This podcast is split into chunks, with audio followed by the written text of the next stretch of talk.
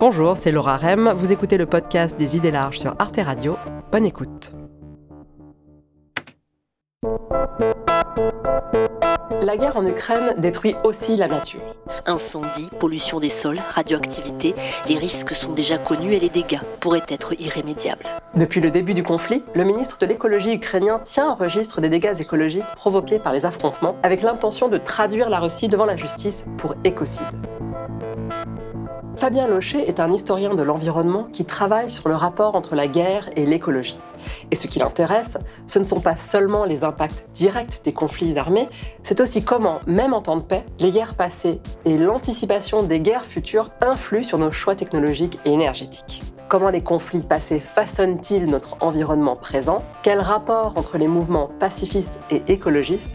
Comment la guerre intoxique-t-elle le monde?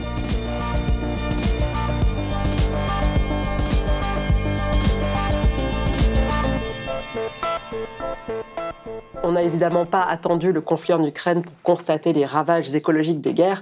La tactique de la terre brûlée existe depuis l'Antiquité et les guerres industrielles du XXe siècle ont bien sûr franchi un palier dans l'ampleur des destructions. Plus d'un siècle après la Première Guerre mondiale, des dizaines de tonnes d'obus abandonnés libèrent encore aujourd'hui leurs composés chimiques dans les sous-sols de la Somme. Mais la guerre du Vietnam dans les années 60 a marqué un tournant important. La guerre du Vietnam, c'est quelque chose d'inédit peut-être dans l'histoire guerrière en termes d'ampleur et d'inventivité dans la destruction de l'environnement.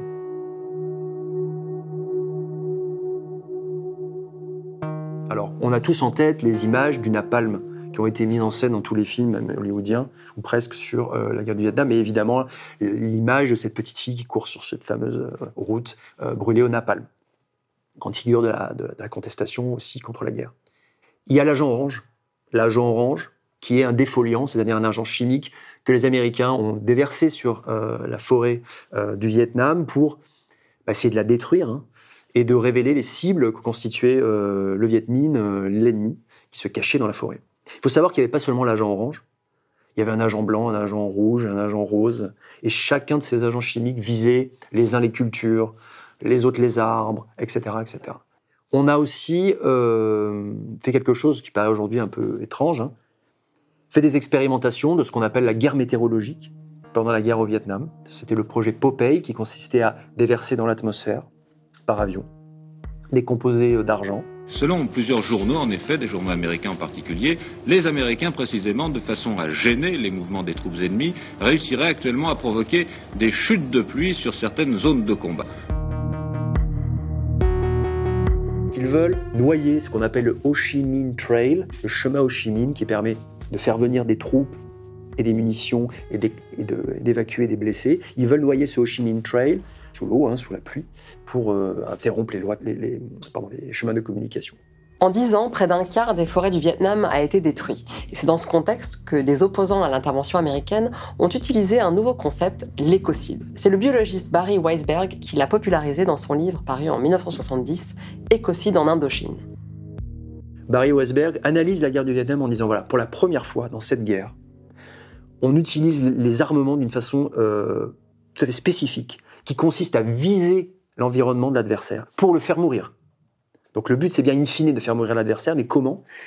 En détruisant l'environnement dans son ensemble. Alors ce qui est intéressant là-dedans, c'est, donc bien sûr, on entend l'écho de l'écologie, mais aussi on entend le site de génocide. Parce que Wersberg, sa visée ultime, hein, c'est de dire que on va traduire les généraux américains de la guerre au Vietnam devant un tribunal, l'équivalent du tribunal de Nuremberg, pour fait d'écocide. Donc il rêve, en quelque sorte, d'une justice internationale qui punirait euh, le fait d'écocide. Alors ça ne sera pas le cas. Ce ne sera pas le cas, mais la guerre du Vietnam a bien conduit à l'adoption des premières lois internationales protégeant l'environnement pendant les conflits armés. J'en ai parlé avec l'avocate bangladaise Ritwana Hassan, qui travaille à faire avancer le droit international sur le sujet.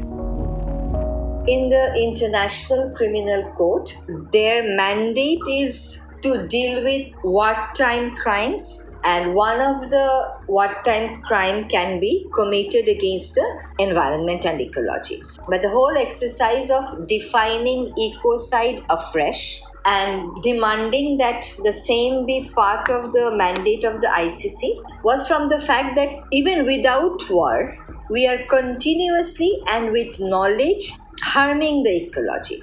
to an extent that people are forced to leave, to an extent that people are dying, to an extent that species are disappearing from the world. So, since the act is criminal, it can't be only criminal during the wartime. If the same offense is committed when there is no war, it should be given the same recognition as a criminal offense.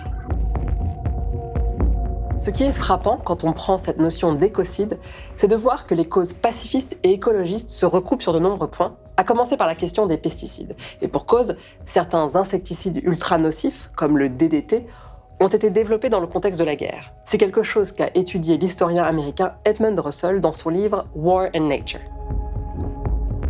Pendant la Seconde Guerre mondiale, on a deux terrains hein, principaux, mais dans le terrain du Pacifique, les Américains, bien sûr, affrontent les Japonais dans des îles qui sont largement infestées de malaria. Et pendant une partie du conflit, et dans certaines zones, on a une mortalité par la malaria qui est supérieure à celle par simplement euh, l'action guerrière. Et donc un enjeu, ça va être de moins mourir que l'adversaire de la malaria. Et ils trouvent en Suisse la solution à leur problème avec ce fameux DDT qui avait été euh, mis au point euh, auparavant et dont ils arrivent à acquérir le brevet et, les procédés de fabrication ils vont en produire, le produire en masse. Et ce qui est intéressant et ce que montre Russell, c'est que dès le début, ils font des tests sur des animaux, sur des plantes, etc. Il se révèle que ce produit est nocif. Il est nocif pour les plantes, les animaux et, les hommes. Alors qu'est-ce qui se passe? Il se passe quelque chose d'important dans l'histoire de, rapport entre guerre et environnement, c'est qu'on est en situation d'exception. Peut-être, peut-être qu'on aurait régulé plus fortement l'usage du DDT, hein, en temps de paix. Mais là, on est dans une situation, bah, on meurt, hein. on meurt euh, tous les jours, hein, des soldats meurent sur les fronts. Donc, il y a un besoin vital, finalement, d'utiliser cette, cette arme chimique contre les insectes. Et il y a quelque chose qui est levé, il y a une, une étape qui est franchie, qui est liée à cette situation d'exception, qui est celle de, bah, de ce moment où, où les sociétés sont portées au rouge par l'effort de guerre. Et donc, on utilise le DDT. Et on munit d'ailleurs les soldats américains euh, d'un dispositif qu'on va généraliser à cette occasion, qui sera bah, la bombe insecticide. Hein, le mot même d'ailleurs évoque euh, la guerre. It begins with the war-born development of DDT. This diabolical weapon of modern science saved millions of humans, but killed billions of insects.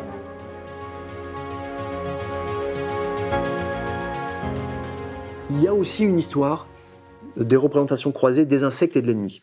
Et ça, c'est très fort. Je peux prendre l'exemple des Japonais, qui sont décrits, mis en scène, dessinés, hein, très largement, comme des insectes. finalement, c'est l'animalisation de l'ennemi qui permet le passage à l'acte et finalement la levée euh, des barrières morales pour la, destruction de l'autre euh, être humain. Mais il y a aussi, c'est ce qui est assez intéressant aussi, des représentations qui montrent des insectes comme des Japonais. En disant, ces insectes, il faut les détruire. Nous sommes en guerre contre eux parce que, par exemple, ce sont des insectes qui sont euh, des parasites des euh, champs de coton, coton qui est utilisé pour faire les uniformes hein, des GIs. Et donc on a des représentations d'insectes humanisés, de japonais animalisés, et la guerre désormais va être menée, hein, et doit être menée, selon les représentations qui naissent à ce moment-là, à la fois contre la nature, en tout cas contre les insectes, et contre les japonais.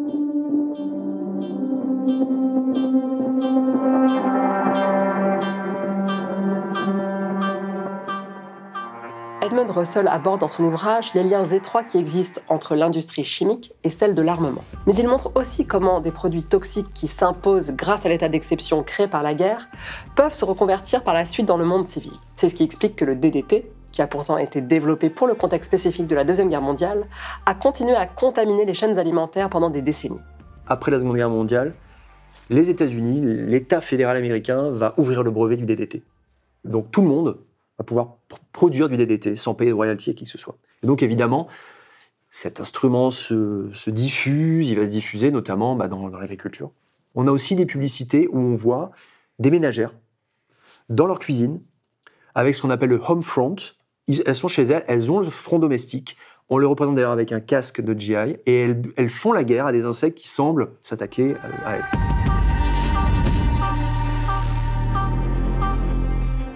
Il y a un retour dans l'espace domestique de cet imaginaire et d'ailleurs de ces technologies parce que ce qu'est-ce qu'a à la main cette ménagère C'est une bombe insecticide. La même que les GI avaient sur eux parce qu'ils débarquaient à Guam, qui débarquaient sur, sur les îles du théâtre euh, Pacifique. All people have to do is to press the patented top like this. It's a handful of concentrated death. On voit que c'est quelque chose qui n'est pas limité hein, au monde de la sphère militaire, mais que euh, c'est vraiment une, une vague de fond qui est à la fois d'ordre technique, d'ordre culturel, euh, autour de cette question de la guerre à la nature. Il y a des choses assez étonnantes dans les années 50. Il y a un programme, par exemple, qui s'appelle No Fly in Idaho. Donc, on veut éliminer toutes les mouches de l'Idaho, ce qui. Enfin, une sorte d'utopie euh, sinistre là-dedans. Alors, pour quelles raisons On imagine pour des raisons de commodité, enfin, voilà. Euh, en même temps, c'est on se dit, mais c'est absolument pas comprendre ce qu'est ce qu'une chaîne écologique. En fait, on- comme si on pouvait enlever la mouche, comme si sans, sans conséquence possible. Donc il y a vraiment tout un, tout un imaginaire de ces années 50, 60, euh, avec des gens qui le dénoncent. Il y a René Dubos, par exemple, qui est un personnage assez important dans l'histoire de l'environnementalisme. Euh, il dénonce, hein, euh, on peut dire, l'exterminationnisme dirigé vers la nature. Ouais. Cette espèce de d'idée que on va éradiquer certaines espèces animales. Alors ça existait déjà en partie, on parlait de nuisibles, hein, on connaît ça, l'histoire des nuisibles, mais là ça prend des dimensions supérieures. Alors, quand est-ce qu'on commence à prendre conscience de la dangerosité de long terme de produits comme le DDT Eh bien, en 1962 va paraître un livre qui va produire une onde de choc. C'est The Silent Spring, le printemps silencieux, qui a été écrit par la biologiste américaine Rachel Carson et qui est considéré comme un des livres fondateurs de l'écologie moderne. Qu'est-ce que le printemps silencieux? C'est ce printemps où on n'a plus d'oiseaux, on n'a plus d'insectes, on n'a plus de batraciens, parce que le DDT a tout tué. Et donc c'est une dénonciation du, euh, DDT en tant que agent de destruction de l'environnement. Et c'est une dénonciation aussi euh, de tous les insecticides, au fond, en tant qu'agent de destruction. Peut-être la chose à ajouter, c'est qu'il y a un lien entre l'histoire de l'environnementalisme et l'histoire du pacifisme. Elle s'est aussi inspirée, Rachel Carson, de quelque chose qui avait appris, on pourrait dire, aux Américains le concept de euh, chaîne alimentaire, peut-être même d'écosystème. Et ça, c'est les effets des tests des armes nucléaires. Et on revient encore à la question euh, de la guerre. Parce que dans les années, à la fin des années 40, au début des années 50, les Américains et les Soviétiques, et bientôt les Français, font des explosions nucléaires d'essai. Et on a déjà des grands débats sur les effets possibles de ces explosions nucléaires à l'échelle globale. Sur les hommes, sur euh, la faune marine, sur euh, bah, les, les écologies en général.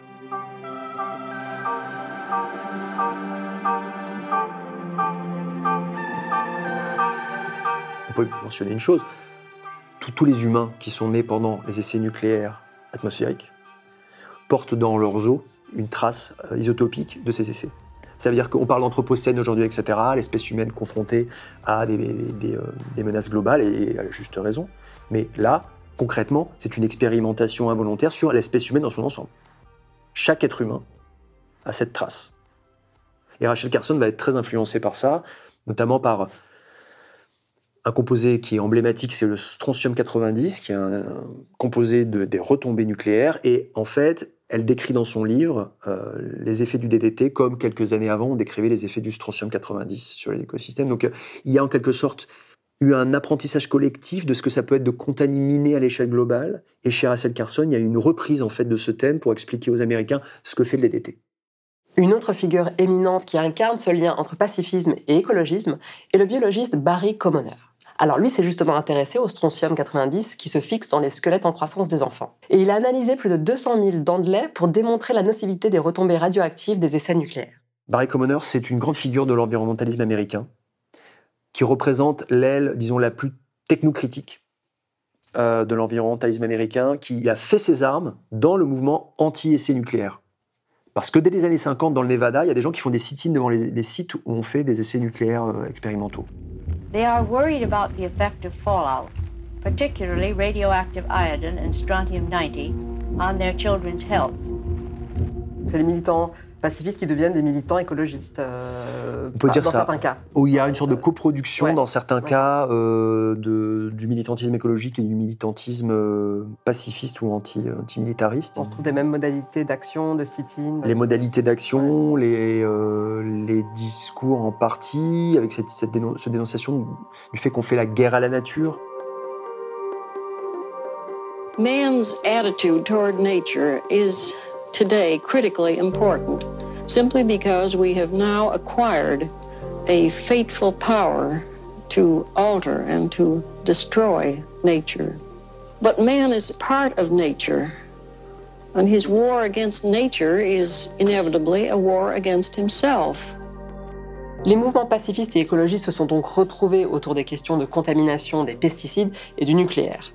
Et les essais atomiques illustrent d'ailleurs le fait que ce ne sont pas toujours les guerres elles-mêmes, mais la préparation à des hypothétiques guerres futures qui sont le plus destructrices d'un point de vue écologique. De fait, l'histoire a connu deux utilisations offensives des bombes atomiques, à Hiroshima et Nagasaki à la fin de la Deuxième Guerre mondiale, mais il y a aussi eu dans le monde plus de 2000 essais nucléaires dans l'atmosphère, sous l'eau et sous la Terre.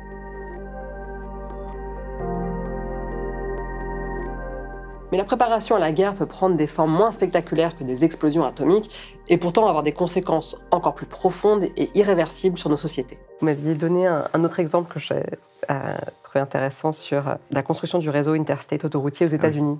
Vous pouvez me raconter ça? Le réseau fédéral des autoroutes aux États-Unis, il est euh, mis en œuvre par le président Eisenhower, qui fait deux mandats dans les années 50, jusqu'en 61.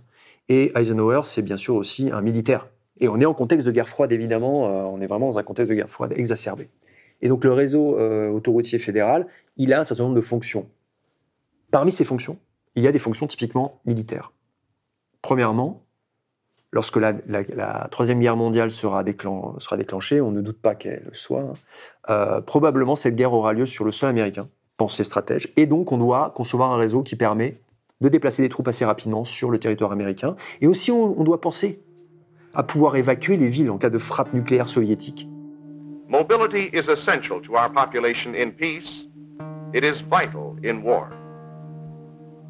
C'est quand même quelque chose qui a été très important en termes d'impact écologique, ce, réseau autoroutier, parce que bah, il a fallu exproprier, euh, assécher des marais, couper des forêts, euh, il a fallu euh, aménager le territoire au sens le plus brutal du terme.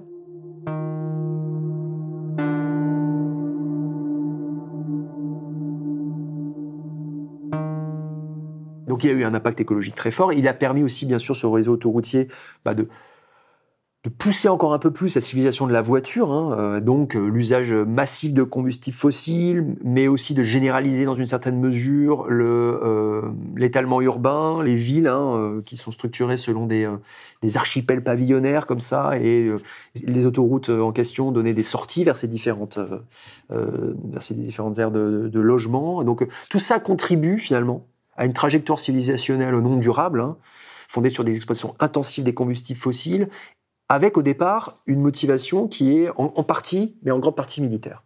Donc c'est un objet intéressant parce qu'il permet de montrer à la fois, je trouve, l'importance du fait militaire dans euh, les évolutions, disons, socio-écologiques, et en même temps de dire, attention, ce qui est intéressant, c'est que c'est souvent mêlé à d'autres choses. C'est pas toujours aussi clair qu'un essai nucléaire ou, une guerre, ou la guerre au Vietnam. C'est souvent un mix mêlé à d'autres choses et à des processus qui sont, euh, bah voilà, qui mêlent le civil, qui mêlent le militaire, qui mêlent l'économique.